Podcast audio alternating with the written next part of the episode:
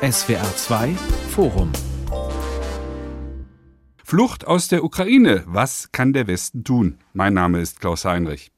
Mehr als dreieinhalb Millionen Ukrainer und Ukrainerinnen sind bislang vor den russischen Bomben aus ihrer Heimat geflüchtet. Darunter vor allem Frauen und Kinder. Die meisten landen zunächst in Polen oder in anderen osteuropäischen Staaten, schätzungsweise auch eine Viertelmillion zurzeit in Deutschland. Experten rechnen bis zu 10 Millionen Flüchtlingen. Schaffen wir das, also die Deutschen und die Europäer? Wie können die Geflüchteten in unsere Gesellschaften integriert werden und wie muss eine gerechte Verteilung innerhalb Europas aussehen? Darüber diskutiere ich in diesem SWR2 Forum mit dem Migrationsforscher von der Europäischen Stabilitätsinitiative Gerald Knaus, mit dem Hauptgeschäftsführer des Deutschen Städte- und Gemeindebunds Dr. Gerd Landsberg und mit der Berliner Beauftragten für Integration und Migration Katharina Niewitzau. Frau Niewitzau, Berlin ist der deutsche Hotspot. Täglich kommen tausend Menschen in ihre Stadt. Die regierende Bürgermeisterin Giffey hat um Hilfe gerufen, auch bei den städtischen Bediensteten. Haben Sie in Berlin die Sache im Griff? Um ehrlich zu sein, versetzt natürlich die Flucht unsere Institutionen unter massiven Stress. Ich würde aber sagen, wir haben die Lage im Griff, insofern, dass auf so eine Zuwanderung sich natürlich niemand vorbereiten kann. Wir haben aber die Strukturen, die greifen und wir haben, was wichtiger ist, nach vier Wochen auch eine bundesweite Verteilung, die die Lage in Berlin auch tatsächlich etwas entspannt. Wir haben jetzt nicht nur das Drehkreuz Berlin, sondern wir haben auch ein Drehkreuz in Hannover und auch in Cottbus ab morgen, so dass ich davon ausgehe, dass sich die Zahlen tatsächlich etwas reduzieren. Das zeichnet sich tatsächlich auch bei uns auch schon heute ab. Während in den letzten Tagen 10.000 Menschen täglich nach Berlin gekommen sind, waren es gestern äh, dreieinhalbtausend. Bundeskanzler Olaf Scholz sagte in der Haushaltsdebatte des Deutschen Bundestages, es sei völlig unklar, wie viele Flüchtlinge aus der Ukraine nach Deutschland kommen werden. Wir wissen nur, es werden viele sein. Wir fragen heute auf allen Wellen des Südwestrundfunks, wie gelingt das Zusammenkommen im Südwesten, Herr Landsberg? Womit rechnen Sie? Was kommt auf die Städte und Gemeinde in Westdeutschland, speziell im Südwesten, zu? Also der Königsteiner Schlüssel beschreibt ja genau, welcher Anteil zum Beispiel an Baden-Württemberg, äh, auf Baden-Württemberg entfällt. Das sind etwa 13 Prozent. Und auf Rheinland-Pfalz sind es vier Prozent. Aber wenn Sie mal eine hohe Zahl nehmen, die wird ja auch schon genannt, von einer Million, dann sind das eben auch Tausende.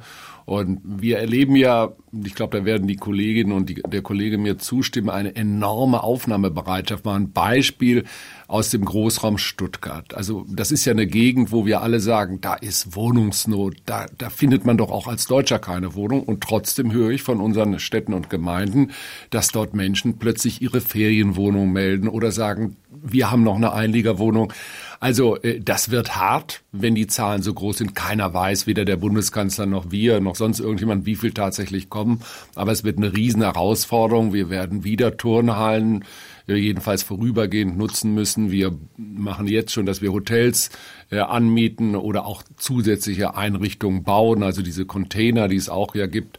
Also wir haben eine große Erfahrung seit 2015, aber die Schnelligkeit, in der die große Zahl kommt, die ist nochmal deutlich höher als damals. Es handele sich um eine gewaltige Aufgabe und er sei dankbar, dass Bundesinnenministerin Nancy Faeser sie entschlossen angeht, sagte der Kanzler auch. Können Sie sich dieser Beobachtung anschließen? Tut der Bund wirklich alles, was von ihm erwartet wird, organisatorisch und auch finanziell?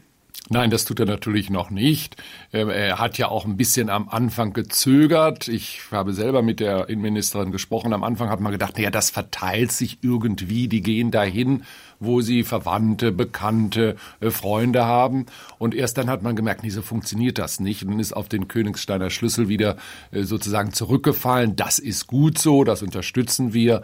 Und ich denke, das hätte man auch vielleicht schon ein bisschen früher äh, so sehen können. Aber was ganz wichtig ist für die Städte und Gemeinden, der Bund muss sich hier finanziell engagieren. Ich höre immer von den Entscheidungsträgern, wir lassen die Kommunen nicht im Regen stehen. Das ist ja ganz gut und schön, aber davon kann ich mir nichts kaufen. Hm. Und jetzt haben ja der Bundeskanzler und die Ministerpräsidentin und der Ministerpräsident entschieden, es wird eine Arbeitsgruppe eingerichtet, die soll am 7. April ein Ergebnis vorliegen. Und um das ganz klar zu sagen, das Ergebnis muss sein, Milliarden für die Kommunen für diese Aufgabe auch vom Bund. Ein Satz noch, Herr Landsberg, was ist der Königsteiner Schlüssel? Was bewirkt er? Der Königsteiner Schlüssel ist ein Verteilungsmechanismus, das richtet sich nach Bevölkerungszahl und Steuereinnahmen. Das heißt, große Länder wie zum Beispiel Nordrhein-Westfalen mit großer Steuerkraft müssen natürlich mehr Menschen aufnehmen. Auch Umsatzsteuer wird danach verteilt. Als kleinere Länder, die vielleicht auch weniger wirtschaftsstark sind, der wird seit Jahren, eigentlich gibt es den seit 1949, der wurde schon bei den Asylbewerbern äh, angewandt und das wird jetzt wieder angewandt und das ist auch richtig. Es gibt da auch ein computergestütztes System, das heißt EASY, das heißt Erstverteilung Asylbegehrende. Das sind ja die Ukrainer nicht, aber das wird entsprechend angewandt und dann wird der Schlüssel berechnet, wie viele Menschen kommen in welches Bundesland vom Bundesamt für Migration. Herr Knaus, Bundeskanzler Scholz sagt ja auch, die Flüchtlinge sind hier bei uns willkommen. Gilt dieser Satz unbegrenzt erstmal?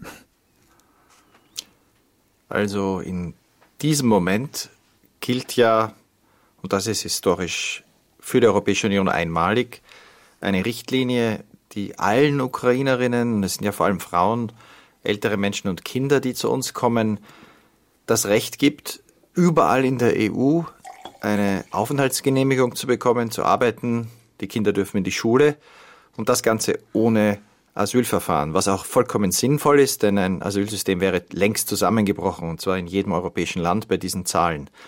Das heißt, ja, es gibt hier keine irreguläre Migration, es wurde auch nie eine Grenze geöffnet. Die Ukrainerinnen durften immer seit 2017 visafrei einreisen und werden es auch weiterhin dürfen. Und das heißt, die Zahl, die zu uns kommt, hängt ganz davon ab, wie sich die Situation in der Ukraine entwickelt. Und da haben wir in weniger als vier Wochen bereits zehn Millionen Menschen, die aus ihren Häusern vertrieben wurden, davon noch eine Mehrheit in der Ukraine selbst. Der Krieg geht aber weiter, die Schlacht um Odessa steht noch bevor, so wie es aussieht. Das heißt, wir müssen uns darauf einstellen, dass diese historisch einmalig hohe Zahl, äh, praktisch eine Million Menschen, die jede Woche in die Europäische Union kommen, so viel wie im ganzen Jahr 2015 mhm. aus der Türkei nach Griechenland in einem Jahr kamen, dass das noch eine Weile weitergeht. Und das bedeutet, man muss damit rechnen, dass in Deutschland diesmal deutlich mehr Menschen aufgenommen werden müssen als 2015. Damals kamen 890.000 Menschen aus Syrien, Irak, Afghanistan, später auch Nordafrikaner. Was ist diesmal wirklich anders, außer auch, dass die Ukrainer sich nicht um Asyl bewerben müssen?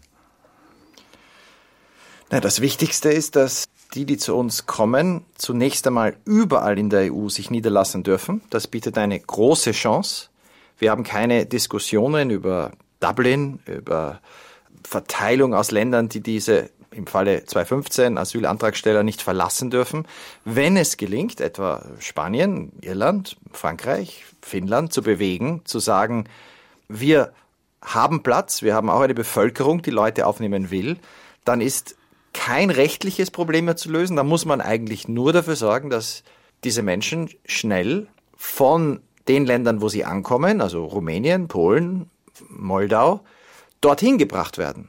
Das bietet auch eine Chance, dass das diesmal eine gesamteuropäische Mobilisierung wird. Das ist vollkommen anders als 2015, als der Großteil der Menschen, die damals kamen, in drei Ländern aufgenommen wurden, nämlich Schweden, Deutschland und Österreich. Frau Newitzau, die Hilfsbereitschaft der Deutschen war und ist auch diesmal enorm, vielleicht sogar noch entschlossener als 2015. Über die Gründe wollen wir später noch reden. Zunächst die Frage, ist das zivile Engagement auch bei Ihnen in Berlin das entscheidende Fundament für eine gelingende Aufnahme und später auch Integration der Flüchtenden aus der Ukraine? Wann und wo muss der Staat jetzt aber auch einspringen?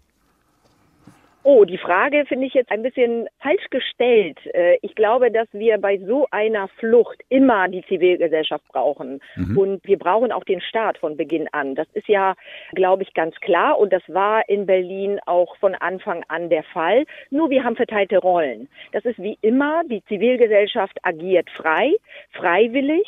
Sie lassen sich natürlich auch viel schneller mobilisieren als staatliche Strukturen, die hochgefahren werden.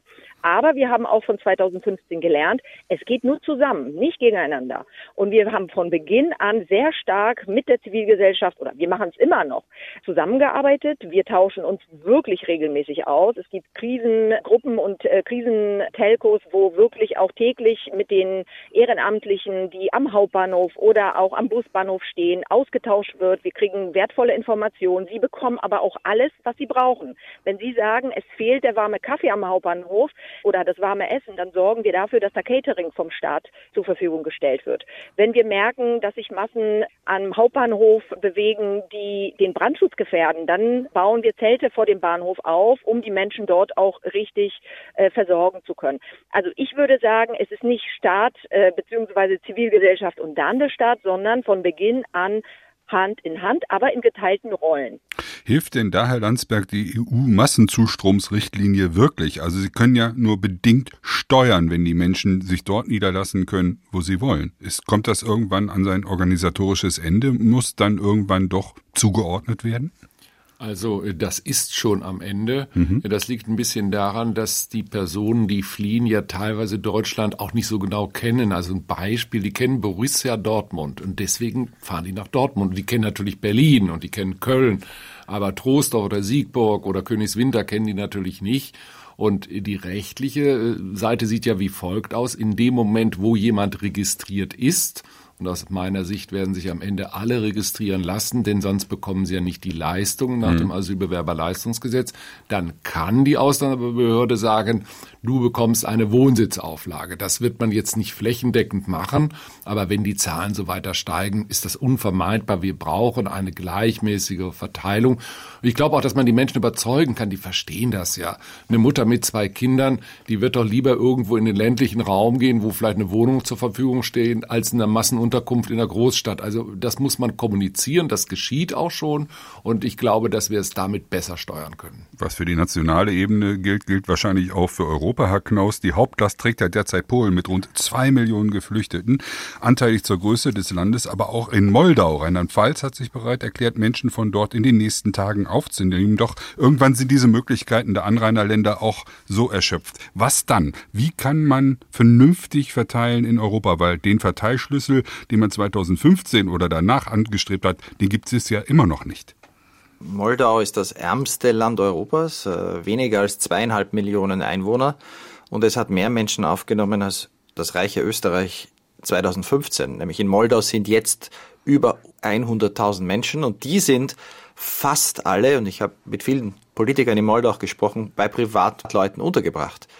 Und jetzt fürchtet natürlich jeder, dass das nahegelegene Odessa, das ja schon vom Meer aus beschossen wird, dass es da zu einer neuen Schlacht kommt und dann könnten weitere Hunderttausende nach Moldau fliehen und dann ist vollkommen klar, die finden dort dann keine Unterkunft mehr. Und das heißt, wir müssen jetzt schon, da das absehbar ist als realistisches Szenario, darauf hinarbeiten, dass die dann nicht alle in Zügen oder anderswie auf den gleichen Routen Richtung Wien oder Berlin herumirren in Europa, wir haben es eben dann mit vielen Frauen und Kindern zu tun, ältere Menschen, die eben Europa nicht kennen und viele, die jetzt ankommen, haben keine Bekannten mehr, die, die sie aufnehmen können. Und daher muss man das organisieren. Und da gilt das Gleiche wie in Deutschland, nur mit einem großen Unterschied. In der EU gibt es keine Erfahrungen, wie man das macht. Äh, Zwangsquoten äh, haben in der Vergangenheit nie funktioniert. Aber es gibt, und das ist ein Riesenpotenzial, überall in der EU eine Bereitschaft und die muss man jetzt nützen. Also man müsste jetzt, und das äh, haben ja verschiedene deutsche Politiker auch vorgeschlagen, äh, eine Luftbrücke einrichten. Also das mhm. ist ein Bild, aber es bedeutet tatsächlich, wenn Spanien jetzt in den nächsten vier Wochen auch 120.000 Menschen aufnehmen soll, wenn Frankreich 160.000 Menschen aufnehmen soll, äh, Portugal, Irland, auch wenn man Großbritannien einbindet, äh, dann muss man hier 1500 Flüge organisieren in den nächsten Wochen. Und das hätte dann den großen Vorteil für Deutschland, äh, natürlich auch für Polen, Tschechien, Rumänien, wo weiterhin sehr viele Menschen direkt hinkommen werden, dass es dann eben eine Million ist in den nächsten äh, zwei Wochen vielleicht kommt und nicht zwei Millionen. Mhm. Also ein großer Unterschied. Und jeder Praktiker weiß, hinter diesen Zahlen steckt natürlich die enorm wichtige Frage, schafft man es, die Menschen unterzubringen? Schafft man es, die Kinder in Schulen zu bringen? Diese Woche gibt es einen europäischen Gipfel. Wir brauchen dringend Vorschläge, die realistisch sind, die lernen aus dem, was in der Vergangenheit nie geklappt hat auf europäischer Ebene, die flexibel sind und die auf dieser Empathie im restlichen Europa aufbauen, aber die Logistik bereitstellen, dass dann eben nicht alle Menschen äh, erst mit Zügen nach Berlin kommen, in Deutschland verteilt werden, aber dann letztlich alle oder viele nicht alle, aber viele in Deutschland bleiben, obwohl es auch anderswo in Europa Empathie und Bereitschaft gibt, sie aufzunehmen. Können eigentlich die Städte und Gemeinden noch wie 2015 auf aufgebaute Strukturen setzen, also Verwaltungsorganisation, Wohnplätze, Kita und Schulkapazitäten, oder fängt man wieder von vorne an, Frau Niewitzau? Wir können auf jeden Fall auf die Struktur aufbauen, die wir haben, die wir 2015 wirklich gut aufgebaut haben. Die ist natürlich nicht endlos erweiterbar oder skalierbar. Deswegen stimme ich Herrn Knaus ausdrücklich zu. Wir haben aber die enorme Aufnahmebereitschaft und auch die, glaube ich, Erkenntnis, dass wir uns hier in einer Ausnahmesituation befinden. Tausend äh, Kilometer weit von Berlin wütet ein Krieg. Äh, natürlich müssen wir hier auch unsere Regelung und unsere üblichen Verfahren, die wir in Friedenszeiten anwenden, vielleicht auch zur Seite stellen und sagen, wir müssen improvisieren. Wir haben in der Pandemie auch gelernt, was es bedeutet, junge Menschen anders zu unterrichten. Es wäre ein Beispiel. Und es gibt natürlich auch zahlreiche Forderungen äh, aus dem Integrations- und Migrationsbereich, äh, wie wir eigentlich das System schneller und effektiver machen. Und ich glaube, das ist jetzt auch die Zeit, um genau diese Vorschläge wieder aus den Schubladen zu holen und zu sagen, wir brauchen hier eine Beschleunigung, Entbürokratisierung, weil wir akut helfen müssen.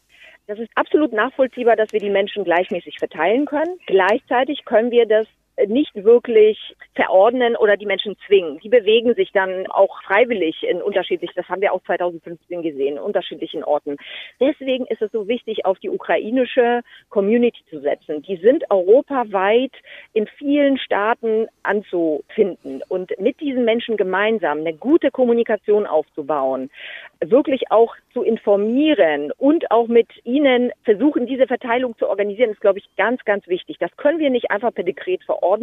Das reicht auch nicht, Flugzeuge zur Verfügung zu stellen, sondern wir brauchen eigentlich eine breit angelegte Kampagne mit ich würde sagen, auf jeden Fall politischen Gesichtern, ja, die Europa auch repräsentieren, wo ganz klar ist, auch hier ziehen wir an einem Strang und das ist eine europäische Lösung. Aber bitte auch mit Beteiligung der ukrainischen Community, die bereits schon in äh, Europa in verschiedenen Städten leben. Herr Landsberg, sind die Kommunen gut gerüstet? Also die Kommunen sind äh, natürlich auf einen solchen Ansturm nicht gerüstet.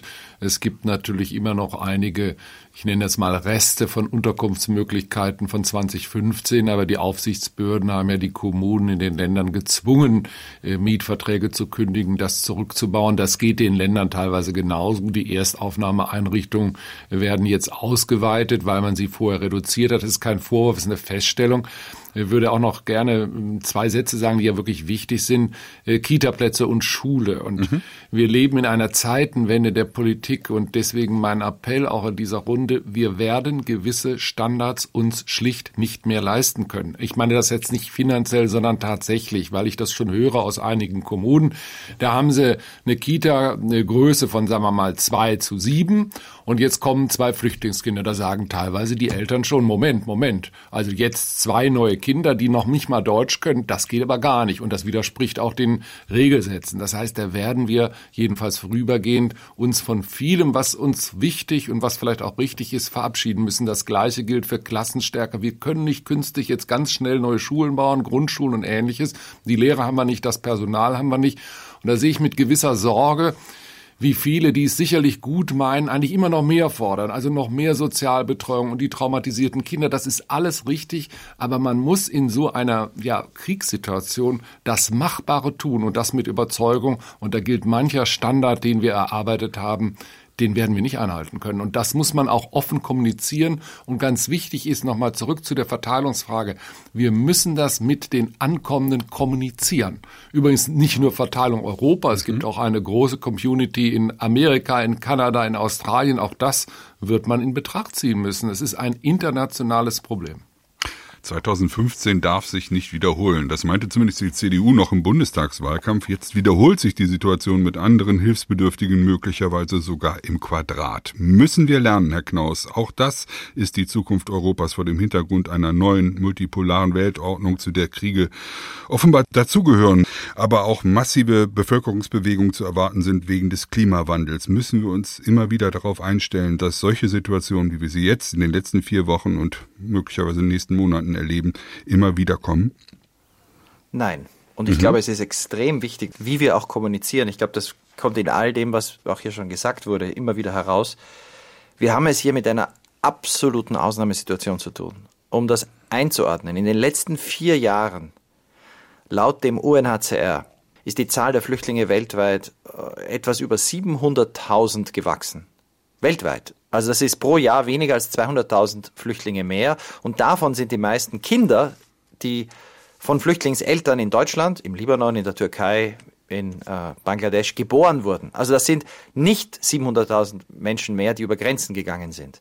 Wir haben also weltweit sehr wenige Menschen, Flüchtlinge, die über Grenzen gekommen sind in den letzten vier Jahren. Wir hatten allerdings 3,7 Millionen Menschen aus Venezuela, die in diesen vier Jahren geflohen sind, vor allem in die Nachbarländer. Und das heißt, die Fluchtursachen in den letzten Jahrzehnten, die dazu führen, dass sich Millionen auf den Weg machen, die haben fast immer einen Namen.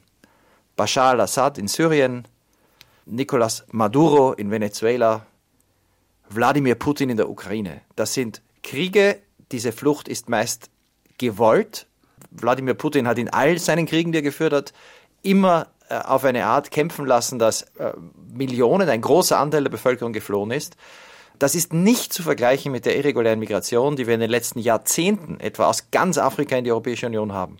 Das heißt, man muss, glaube ich, auch kommunizieren, das ist eine Ausnahmesituation. In einem der größten, bevölkerungsreichsten Länder Europas führt derzeit eine Armee einen Krieg, bei der ganze Städte vernichtet werden. Was wir in Mariupol sehen, ist ein Kriegsverbrechen. Das sind 90 Prozent der Häuser in wenigen Wochen zerstört worden. Darauf muss man sich nicht einstellen. Das soll eigentlich nicht passieren, aber es passiert jetzt diese Frauen, Kinder, wir müssen sie auch schützen vor Ausbeutung, vor, vor Schleppern, vor, dass sie in Not in die falschen Hände geraten. Ich habe das am Berliner Hauptbahnhof gesehen. Da ist ein großes Bewusstsein bei den Helfern, auch bei der Polizei aufzupassen, weil auch dort, und ich möchte nicht wissen, wie das in anderen europäischen Ländern ist, wo noch mehr Menschen auf, unterkommen, auch dort kommen dann dubiose Gestalten am Abend zum Bahnhof und schauen sich um, wo Kinder, wo mhm. Frauen sind. Also wir müssen die Leute schützen, das heißt, sie dürfen nicht auf der Straße enden. Aber wir müssen gleichzeitig auch klar machen, äh, das ist eine Ausnahmesituation und es ist auch ein politisches Signal. Wladimir Putin hofft, mit diesen Menschen Europa zu spalten. Er hofft, er denkt, Europa ist schwach, wenn hier Millionen Flüchtlinge kommen, dann zersplittert die EU, dann polarisiert sich die Gesellschaft, dann kommen die, die für ihn sind, die Rechtspopulisten an die Macht, die helfen ihm und wir müssen zeigen, nein, der Westen hat Werte, wir konnten die Ukraine nicht vor dem Krieg bewahren es ist uns nicht gelungen in den letzten Jahren. Wir haben zum Teil versagt, politisch versagt. Aber jetzt können wir denen, die in der Ukraine kämpfen für ihr Land, ihre Identität, ihren Staat, das Mindeste ist, dass wir ihre Frauen, ihre Kinder, ihre Eltern in Europa menschenwürdig unterbringen. Und es sind ja auch 180.000 Menschen, die letzte Zahl, die die EU-Kommissarin nennt, Männer in die Ukraine gegangen, aus der EU, um zu kämpfen. Also äh, das ist ja jetzt nicht eine Auswanderung aus der Ukraine, das sind Menschen, die Schutz suchen, während ihre Väter, Brüder, ähm, Ehemänner in der Ukraine darum kämpfen, dass diese Menschen wieder zurückkehren können. In naher Zukunft wird das nicht möglich sein, so wie dieser Krieg geführt wird. Menschenhändler, Frau Niewitzau, was ist los an den Bahnhofen? Die Gewerkschaft der Polizei fordert sogar die Einrichtung von Schutzzonen. Machen Sie das in Berlin schon? Die Frage der Schutzbedürftigkeit ist tatsächlich jetzt gerade bei uns ganz oben auf der Agenda. Wir merken, dass die Wellen der Menschen, die zu uns gekommen sind, tatsächlich sich auch deutlich verändern während zu Beginn äh, vor allem Menschen gekommen sind aus der Ukraine, die hier Familie, Freunde hatten, die sogar schon vor dem Krieg geflohen sind, kommen zunehmend Menschen, die wirklich zu vulnerablen Gruppen gehören. Ältere Menschen, gebrechliche Menschen, viele natürlich auch sehr arme Menschen, die einen Anfangszug vielleicht auch nicht bekommen haben und jetzt auf dem zweiten oder dritten Weg äh, nach Deutschland gekommen sind. Wir erarbeiten gerade auch ein Konzept, wo wir genau schauen, wie noch besonders besondere Gruppen eine besondere ja, Obhut genießen, ob wir tatsächlich für sie noch gesonderte Unterkünfte schaffen oder ob sie eine andere, speziellere Beratung von uns bekommen. Das ist, wird jetzt gerade bei uns sehr akut diskutiert, weil wir einfach merken, dass die Gruppe der Menschen, die zu uns kommen, sich wirklich verändert. Übrigens auch betrifft das vor allem Menschen, äh, die aus Drittstaaten kommen. Das hatten wir zwar von Beginn an, auch Studierende aus afrikanischen Ländern, die in, in der Ukraine äh, studiert haben, sind auch schon äh, zu Beginn nach Berlin gekommen. Wir merken aber auch der Roma-Community, Menschen, also ukrainische Roma und Romnia, die nach Berlin kommen. Das sind natürlich auch ganz viele schwierige Fragen, auch rechtlich schwierige Fragen, die aufenthaltsrechtlich vor allem die Leute vor Herausforderungen stellen, weil sie eigentlich auch vor Krieg fliehen und hier bleiben müssten. Sie müssen aber zum großen Teil, und das ist sehr diffizil und abhängig von ihrem Herkunftsland, tatsächlich auch äh, Asyl beantragen. Ich wünsche mir, dass wir hier auch das einheitlich und anders und einfacher handhaben. Aber im Moment, das, was ich beobachte, ist rechtlich tatsächlich eine andere Handhabung von den Menschen aus anderen Ländern, die über die Ukraine zu uns kommen, als die Ukrainerinnen selbst. Das ist im Moment eine schwierige Lage. Sie hören das SWR2-Forum mit dem Thema Flucht aus der Ukraine. Was kann der Westen tun? Herr Landsberg, neben der materiellen Versorgung geht es natürlich auch um erste menschliche Hilfen, die richtige Ansprache, die Willkommensgesten, aber es geht auch um konkrete Hilfe für die psychisch gestresste, teilweise geschädigten Menschen. Die Weltgesundheitsorganisation WHO geht davon aus, dass eine halbe Million Ukraine-Flüchtlinge in Polen psychische Unterstützung brauchen. 30.000 hätten gravierende Beeinträchtigungen. Das ist die Situation in Polen. Das wird bei uns nicht viel anders sein. Worauf muss sich Deutschland, worauf müssen sich die Kommunen da einstellen? Also das ist eine Herausforderung, insbesondere für die traumatisierten Kinder. Die Jugendämter müssen sich darauf konzentrieren, weil daraus natürlich auch Gewalt entstehen kann. Äh, die, die sind ja teilweise völlig verstört. Die, die essen tagelang nichts. Das wird mir schon berichtet. Auf die muss man zugehen. Das kann man übrigens auch mit Ehrenamtlern machen, die, eben, die ihnen das Gefühl geben, es kümmert sich jemand um dich. Wir haben ja inzwischen, und das ist noch trauriger, eben leider nicht nur die Mutter mit den Kindern. Wir haben auch inzwischen eine ganze Menge äh, Kinder, die allein sind oder Jugendliche, die allein sind. Das kennen wir auch schon, aber das wird eine riesen Herausforderung, zumal die Ressourcen da erzähle ich ja niemandem irgendwas Neues, was äh, Psychologen und Sozialarbeiter angeht, ja ausgesprochen beschränkt sind in Deutschland. Die Akzeptanz der ukrainischen Flüchtlinge ist ungebrochen hoch. Erste Untersuchungen des Dezim-Instituts ergaben Zustimmungswerte von überwältigenden 90 Prozent. Ja, diesen Menschen muss geholfen werden. 50 Prozent gaben sogar an, sich engagieren oder zumindest spenden zu wollen. Herr Knaus, woran liegt das? Warum ist uns dieser Krieg und sind uns diese Opfer so nahe? Also jetzt abgesehen mal von dem geschätzt 1% Psychopathen, die es angeblich gibt, haben die allermeisten Menschen weltweit Empathie, wenn sie Menschen sehen, die leiden. Aber, und das sind die Voraussetzungen, dass diese Empathie zu Handeln führt, es wird verstärkt, wenn man dieses Leiden natürlich sieht. Ohne die Aufmerksamkeit äh, bleibt diese Empathie äh, nicht, ist sie nicht da. Wir zerbrechen uns wenig den Kopf in Deutschland über das unerträgliche Leiden im Jemen, weil wir darüber wenig erfahren. Und das Zweite ist, Menschen empfinden noch mehr Empathie, wenn sie sich hineinversetzen können. Und das fällt dann am leichtesten, äh, jetzt im Falle Polens oder, oder Rumäniens und vieler der Nachbarländer, wenn die Geschichte, die diesen Menschen widerfährt, also ein Angriff Russlands, Zerstörung der Städte, Vertreibung, wenn das eine Geschichte ist, die in ganz Europa ja viele von den Eltern, Großeltern kennen und selbst fürchten. Also man identifiziert sich dann so funktionieren äh, gute Filme. Also da werden Charaktere geschaffen, die ein Schicksal erleben, das die Zuschauer, Zuschauerinnen bewegen soll. Und in diesem Fall ist es leider kein Film, sondern eine echte Tragödie. Man sieht Menschen, die in Kiew ein normales mitteleuropäisches Leben hatten und auf einmal wird ihr Wohnbezirk zerbombt. Und diese Identifizierung, die in ganz Europa besteht, weil überall in Europa darüber berichtet wird, weil wir sehen, was passiert, weil es charismatische Führungspersonen gibt. In Kiew, der Bürgermeister Klitschko, der Präsident Zelensky. Ähm, all das führt dazu, dass sich Menschen mit dieser Tragödie identifizieren und das verstärkt die Empathie. Und dazu kommt, glaube ich, auch ein, ein Gefühl von Hilflosigkeit. Man sieht das, weiß aber nicht, was man tun kann. Und jetzt kann man etwas tun. Jeder kann etwas tun äh, durch Spenden, durch Öffnen der Wohnungen, durch Unterstützung, durch Ehrenamt und vielleicht auch bei vielen Politikern ein bisschen ein schlechtes Gewissen, denn viele haben es ja für unmöglich gehalten, dass so etwas passiert.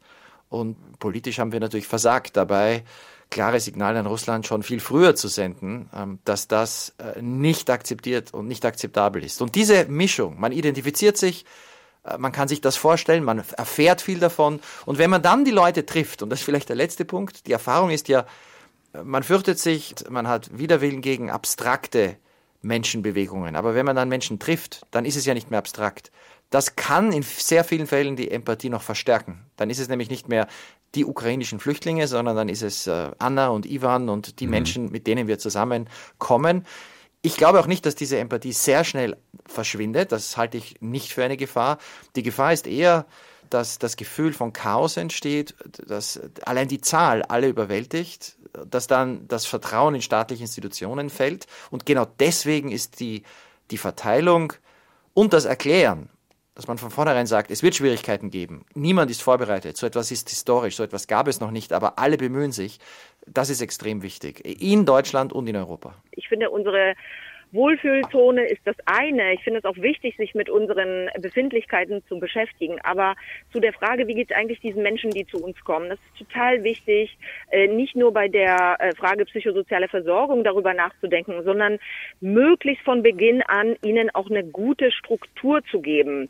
Deswegen auch diese Betonung auf Schule, auf, mhm. auf den möglichst normalen Alltag und wir dürfen nicht vergessen, es gibt seit vielen, vielen Jahren ukrainische ja, Dissidenten, Menschen, die sich für Menschenrechte und Demokratie einsetzen, von Berlin, von Deutschland aus. Ich finde, wir müssen diese Menschen und diese Initiativen und diese Organisationen viel, viel stärker unterstützen, als wir das bis jetzt machen.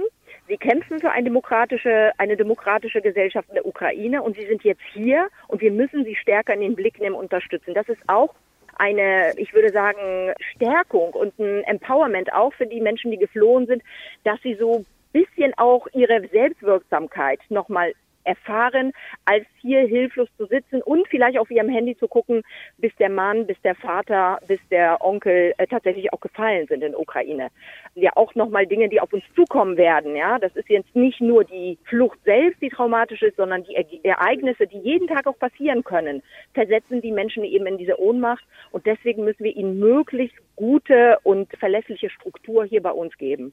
Es kommen ja meistens Frauen und Kinder, die werden nicht als Bedrohung wahrgenommen. Das ist vielleicht auch ein Unterschied zu den jungen Männern, die 2015 kamen. Ähm, ist das einer der Gründe auch, Herr Landsberg, die dafür äh, sorgen könnten, dass wir da eine stabile Unterstützung aus der Bevölkerung bekommen? Es gab ja eben schon so ein bisschen den Hinweis darauf, wenn das immer mehr werden, immer mehr werden, dass irgendwann das Vertrauen in den Staat und in seine Handlungsfähigkeit verschwinden könnte. Glauben Sie, dass wir hier ein besseres Fundament an ja, Sympathie, Nähe, Nachbarschaft haben? Ich glaube das eindeutig. Es ist ja eine andere Situation. Sie haben es gesagt, es sind überwiegend Frauen mhm. und nicht alleinreisende Männer. Und vielleicht ein ganz wichtiger Aspekt, egal wo Sie mit diesen Menschen sprechen, die wollen zurück bei vielen, die aus Afrika geflohen sind nach Deutschland, hieß es ja, ach, die wollen doch gar nicht zurück. Die leben hier so viel besser als dort, die haben gar kein Interesse. Das ist hier gänzlich anders. Und auch die Angst, nämlich die Angst, dass uns das ja vielleicht auch blühen könnte. Es ist, wird ja jetzt schon über taktische Atomwaffen gesprochen. Mhm. Die Angst und die Nähe der dramatischen Ereignisse ist ein ganz entscheidender Punkt. Es kommt dann weiteres hinzu. Äh, die Menschen, die jetzt kommen, haben ja häufig ähnliche Ausbildung wie wir. Die sind relativ gut qualifiziert, auch wenn sie jetzt vor diesem Krieg auf die Autobahn schauen. Fast jeder zweite LKW hat ein ukrainisches Kennzeichen. Das heißt, man hat eigentlich auch schon vorher eine ganze Menge Berührung gehabt, jetzt nicht in dem Ausmaß wie jetzt mit Unterbringung und Versorgung, aber dass die irgendwie da sind, das war schon auch irgendwie selbstverständlich. Konflikte, werden die auf unsere Gesellschaft äh, zukommen, Frau Niewitz, aber wovon gehen Sie aus? Wir sprachen ja vorhin schon von Jugendlichen, die vielleicht alleine kommen, die dann Aggressionen haben, aber es können ja auch ähm, neue Konflikte entstehen, beispielsweise zwischen Altflüchtlingen, jetzt kommen neue, die vielleicht ein bisschen besser und tatsächlich werden sie von der Europäischen Union ja doch sehr viel freundlicher empfangen, weil sie ja erstmal überhaupt keine Pflicht haben, sich irgendwo niederzulassen oder gar zu registrieren. Äh, fürchten Sie, dass da Eifersüchteleien, Konflikte entstehen können? Ja, also Entschuldigung, aber ich habe nicht gesagt, dass hier äh, die Menschen aggressiv werden. Ich glaube, das war der Kollege. Ich kann das eigentlich nicht bestätigen und ich würde auch ungern die Gruppen gegeneinander aufrechnen. Jeder, der vor Krieg und Vertreibung flieht, macht das nicht freiwillig. Das ist eine Flucht und wir tun gut daran, die Empathie, die wir jetzt in der Gesellschaft geweckt haben, tatsächlich auch auf andere Kriegsregionen in dieser Welt zu übertragen, weil wir einfach merken, wir können die Nächsten sein. und den Menschen diese anonyme Ziffer zu geben, diese, diese, diese Nummer, ja, diese Zahlen, die wir haben, so und so viele Menschen kommen zu uns, die führt eben nicht dazu, dass wir empathisch sind. Aber wenn wir hinter die Kulissen gucken, wenn wir uns die Geschichten anschauen, wenn wir uns die Namen dieser Menschen merken, dann merken wir, das Leid ist genauso, ob das jetzt eine Ukrainerin ist mit einem Kind oder eben auch ein afrikanischer junger Mann, der über Wüsten und äh, Mittelmeer und so weiter flieht. Also ich würde sehr ungern hier eine Unterscheidung treffen und trotzdem gebe ich Ihnen natürlich recht. Konflikte entstehen. Wir haben auch Konflikte in unserer Gesellschaft, weil wir natürlich auch die Krisen dieser Welt hier bei uns haben. Und wir, das ist unsere Aufgabe, natürlich gemeinsam mit diesen Menschen, ist es, diese Konflikte friedlich zu lösen. Das geht nur über Dialog, Kommunikation. Viele haben sich Sorgen gemacht, dass vor allem die russische Community, dass es hier zu Auseinandersetzungen kommt zwischen russischen äh, mhm. Menschen und ukrainischen Menschen. Ich kann das im Moment überhaupt nicht bestätigen, weil die Menschen, die aus Russland nach Deutschland gekommen sind, sind meistens tatsächlich auch keine Freunde von Putin, weitestgehend nicht, ja. Das heißt, ich merke eher, dass man hier an einem Strang zieht, dass man sich eben für demokratische Entwicklung einsetzt, dass man sich aktiv einbringen will, dass es hier Gemeinsamkeiten gibt und eben keine Konflikte. Und wenn Konflikte entstehen, ich will das überhaupt jetzt nicht negieren, dann müssen sie friedlich gelöst werden im Dialog. Ich glaube, das haben wir immer wieder bewiesen, dass wir das einigermaßen friedlich hier vor Ort auch gesellschaftlich, gesamtgesellschaftlich lösen können. Aber es hat doch bei Ihnen in der Stadt schon einen Anschlag gegeben auf eine russische Schule, Molotow-Cocktail, auch wenn die Hintergründe polizeilich noch nicht aufgegriffen sind, aber das könnte doch schon ein Hinweis sein, dass es nicht komplett friedlich bleibt, oder? Genau, das sind natürlich diese Momente, die uns Sorgen machen. Mhm. Und deswegen ist das so wichtig, sich eben hinter die Menschen zu stellen, die aus äh, Russland nach äh, Deutschland gekommen sind und auch ganz klar zu sagen, es ist Putins Krieg. Es ist nicht Russlands Krieg und schon gar nicht von denjenigen, die hier in Deutschland leben. Äh, wir haben die größte Community hier in Berlin, ist ja die russischsprachige Community. Die kommt jetzt aus verschiedenen UdSSR-Ländern, aber wir dürfen natürlich jetzt nicht das Ganze vermengen. Und wenn so etwas passiert, ist ganz klar, da muss ein politisches Signal ausgesendet werden. Das hat Berlin auch immer gemacht bei solchen Situationen, ganz klar zu sagen, dass wir so etwas verurteilen und dass wir die Menschen nicht unter Generalverdacht stellen. Mhm. In Baden-Baden ist der ukrainische Barmann eines Restaurants gefeuert worden, weil er auf Instagram gegen den russischen Krieg protestiert hat. Offenbar setzen die Betreiber weiterhin auf die zahlreichen und vor allem zahlungskräftigen russischen Gäste in dieser Stadt. In Berlin hat es diesen Anschlag schon gegeben, habe ich eben schon erwähnt. Herr Landsberg, kommt da was auf uns zu? Müssen wir uns da auf irgendwas gefasst machen in den Kommunen? Also ich glaube, dieser Konflikt wird nicht im Vordergrund stehen. Mhm. Die Russlanddeutschen, die gibt es ja, die leben ja auch sehr eng zusammen, aber die sind nicht so politisch und die hören ja auch unsere Nachrichten und sehen unser Fernsehen. Also dass das nun die großen Putin-Versteher sind, glaube ich nicht. Sie haben eine gewisse Nähe dazu. Ich kenne das auch persönlichen Gesprächen. Ich glaube, dass vielleicht die Konflikte eher in anderen Bereichen entstehen, dass es äh, um die Frage geht, ich habe das vorhin ja schon gesagt, Kita-Plätze, Schule, ob die Deutschen die ja natürlich auch wollen, dass ihre Kinder möglichst optimal äh, betreut werden, äh, dann nicht auch sagen, nee, das geht ja jetzt aber auch nicht. Sie wissen, wir haben Wohnungsnot in vielen Metropolen. Ja. Das ist alles im Moment kein Thema. Nur wir müssen ja langfristig denken. Und es ist richtig, dass die Politik appelliert und es ist auch richtig, dass wir das verurteilen. Das wird ja immer brav alles gemacht. Äh, nur hin und wieder muss man dann einfach auch durchgreifen. Ne? Das scheint mir wichtiger. Wir müssen auf den Vollzug achten. Wenn es solche Übergriffe gibt, dann reicht nicht das Verurteilen, sondern die Leute müssen gefasst, angeklagt und verurteilt werden. Das beobachte ich in unserer Gesellschaft. Wir reden uns manches schön. Wir sehen die Konflikte, verurteilen die natürlich sowas von vehement. Ist ja alles in Ordnung. Aber der Vollzug ist das Entscheidende und deswegen wir brauchen ein geordnetes Verfahren und eine geordnete Verteilung und eine solide langfristige Finanzierung. Schauen wir mal ein bisschen auf die Zukunft, Herr Knaus. Wir wissen nicht, wie lange dieser Krieg in der Ukraine noch andauern wird. Wir wissen nicht, wie er ausgehen wird und wir wissen nicht, wie viele Menschen noch zu uns fliehen müssen. Deshalb deshalb stellt sich natürlich irgendwann die Frage, stellen wir uns nur darauf ein, diese Menschen kurzfristig aufzunehmen oder müssen wir jetzt schon anfangen, sie regelrecht zu integrieren? Wir haben Millionen Vertriebene in der Ukraine mhm. und äh, es ist in unserem Interesse, aber es ist vor allem humanitär geboten, denen auch zu helfen. Also wir brauchen eine Luftbrücke für Flüchtlinge zur Verteilung, wir brauchen aber auch eine wirklich starke Unterstützung für die Menschen, die in der Ukraine geblieben sind, äh, dass die dort unterstützt werden. Aber die, die zu uns gekommen sind, es wurde ja schon gesagt, ich glaube, es gibt nichts Besseres für Kinder, als dass sie möglichst schnell in einen Alltag in Schulen gehen können, mit all dem Improvisieren, was dafür dann notwendig ist angesichts der Zahlen. Und wahrscheinlich ist das Beste, äh, wir wissen, die meisten wollen zurück. Immerhin kämpfen ja ihre, ihre Verwandten, ihre, ihre Familienmitglieder, kämpfen ja dafür. Die glauben ja auch noch, dass dieser Kampf einen Sinn ergibt. Ähm, also sie wollen zurück. Aber wir sollten davon ausgehen, dass es in jedem Fall das Beste ist, wenn möglichst viele so schnell wie möglich die Chance haben, Sprachen zu lernen, einen Beruf zu ergreifen. Das dürfen sie ja zum Glück. Mhm. Das ist ja ein, wiederum ein großartiger Unterschied mit der Massenzustromrichtlinie. Wir werden sie brauchen, diese Ukrainer, vor allem Ukrainerinnen, bei der Bewältigung der Herausforderungen. Und jedes Kind, das Deutsch lernt, und das hat der sächsische Ministerpräsident, glaube ich, am Anfang der Krise schon gesagt, in dieser Tragödie, dieser Katastrophe ist zumindest eines, was man hoffen kann, dass die, die da jetzt bei uns sind, sich später daran erinnern werden, in Deutschland wurden sie gut aufgenommen. Da haben sie eine Geborgenheit gespürt und, und Anteilnahme. Und dieses Bild zu geben, ob jetzt die Menschen ein Jahr hier bleiben oder drei Jahre oder vielleicht manche gar nie zurückkehren können, wir sollten äh, das für alle versuchen.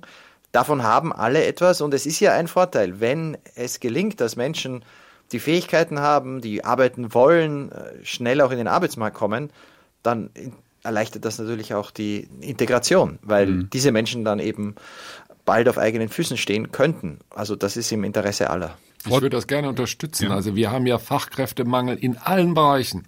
Und ein Großteil der Leute, die kommen, sind qualifiziert. Wenn wir die Kinderbetreuung anständig organisieren und teilweise den Müttern dann eine Sprachorientierung geben, dann werden die relativ unproblematisch im deutschen Arbeitsmarkt äh, Beschäftigung finden und damit auch zufriedener werden. Und das ist ein ganz, ganz wichtiges Ziel. Das ist ja auch eine relativ gute Erfahrung aus 2015. Ich habe gelesen, 60 Prozent äh, der Leute, die gekommen sind, haben einen Job bekommen. Also auf dem Jobmarkt sieht es günstig aus. Wohnungsmarkt Herr Landsberg und Frau Niewitzau, wie sieht es da aus? Da kommen wahrscheinlich Probleme auf uns zu. Da kommen Riesenprobleme naja, auf uns zu, ganz also, klar. Vor allen Dingen vielleicht, wenn ich den Satz noch sagen darf, wir haben in den letzten Jahren aus guten Gründen natürlich die Anforderungen an Neubauten immer weiter in die Höhe getrieben. Es gibt zu wenig wenig Firmen, die es umsetzen können. Es gibt zu wenig Material. Also das Ziel auch der Ampel, wir schaffen 400.000 Wohnungen pro Jahr, das hat jetzt mit der Ukraine-Krise nichts zu tun, äh, halte ich nicht für realistisch. Es fehlt nicht am Willen, es fehlt auch nicht am Geld, aber es fehlt an der reinen Möglichkeit. Und wenn Sie heute mal naja, irgendwo würde, als Privatmann bauen, wissen Sie doch, wie lange es dauert, bis Sie auch das Material kriegen. Ich würde gerne doch ein bisschen Wasser in, in den Wein gießen, weil äh, wir reden immer von den Fachkräften, die wir brauchen. Wir reden davon, dass die Kinder in die Schule kommen. Ich selbst komme aus Polen. Meine Familie hat äh, Teile meiner ukrainischen Familie auch aufgenommen und ähm, die sind vor zwei Wochen nach Polen gekommen und heute habe ich auch mit denen telefoniert. Also der Junge geht schon in die Schule, meine Großtante hat schon einen Job. Bei aller Kritik an Polen muss man sagen, manchmal ist das Improvisieren und das praktische Denken dort viel schneller und einfacher, als wir hier in Deutschland uns tun. Und ich plädiere dafür, dass wir uns auch hier nicht das Leben schwer machen mit unseren Regelungen, sondern einfach tun. Ja, einfach einfach Dinge schneller tun. Die Leute wollen es. Herr Knaus, zum Schluss, wir erleben hier Willkommenskultur 2.0 massiv, hält wohl auch eine Weile an. Da gibt es gute Hoffnung. Das Engagement und das Mitleid in der deutschen Bevölkerung ist enorm. Kann diese Erfahrung, die die Ukrainerinnen und Ukrainer unfreiwilligerweise natürlich hier in Deutschland jetzt positiv machen, ein wenig helfen, darüber hinwegzuschauen, welche politischen Fehler in den letzten Jahren begangen wurden? Also wir erleben einen grausamen Krieg. Wir wissen noch nicht, wie er ausgeht. Wir wissen noch nicht, ob nächste Woche chemische Waffen, biologische mhm. Waffen und Schlimmeres eingesetzt wird. Das ist ja alles leider zu befürchten. Es haben sich bis jetzt alle schlimmsten Erwartungen in diesem Krieg bestätigt.